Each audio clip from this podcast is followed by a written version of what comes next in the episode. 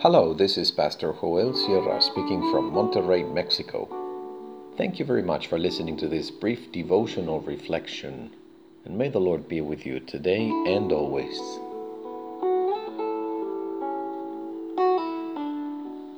Joy and tenderness.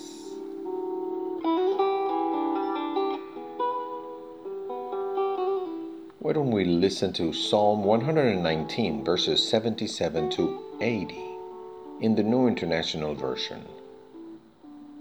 Let your compassion come to me that I may, that I may live, for your law is my delight. May the arrogant be put to shame for wronging me without cause, but I will meditate on your precepts. May those who fear you turn to me, those who understand your statutes. May I wholeheartedly follow your decrees, that I may not be put to shame.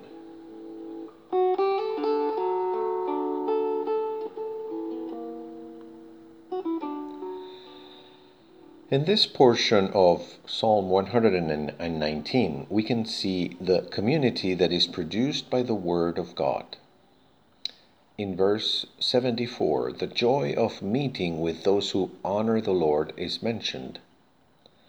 For those of us who have been confined for most of this year, the joy of reuniting with the community of faith is an intense longing. We imagine that meeting.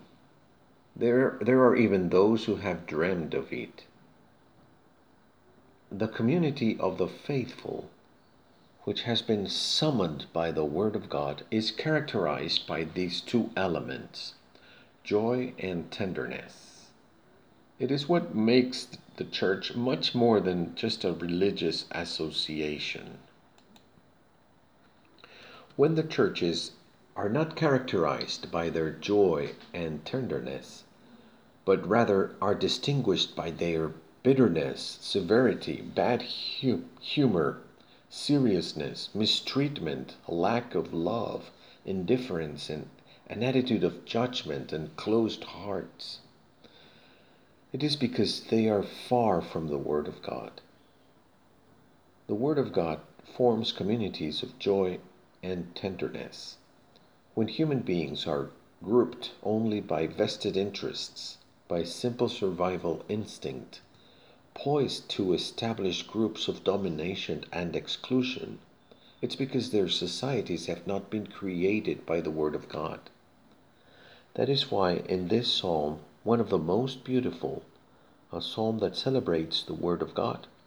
We constantly see the theme of the differences between the community of the faithful and the society of the insolent.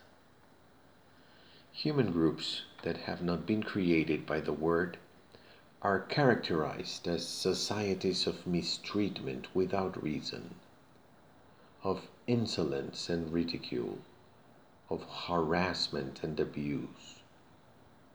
In them, violence is manifested in all its degrees, of low intensity through attitudes of abandonment or indifference, of medium intensity when rejection and exclusion take concrete forms such as closed doors, discriminatory attacks, insults, and lack of respect or high intensity, which comes to blows, physical damage, and threats to the integrity of the person.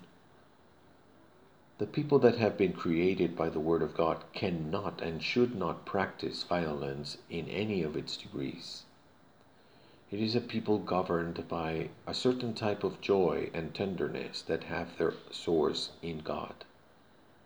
God's hands have formed it the blessed remembrance of the Lord Jesus and the ministry of the Holy Spirit make the Word of God, which is alive and all effective, produce wonderful transformations, that it never returns to God empty handed.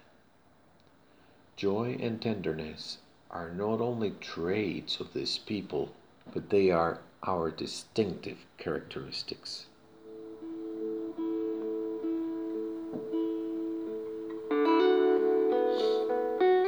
Let's pray. Holy God, Grant us the blessing of reunited, uh, reuniting around your word in order to live out more concretely the type of community that your word produces among us. Amen. Through the Word of God, we form a community of joy and tenderness.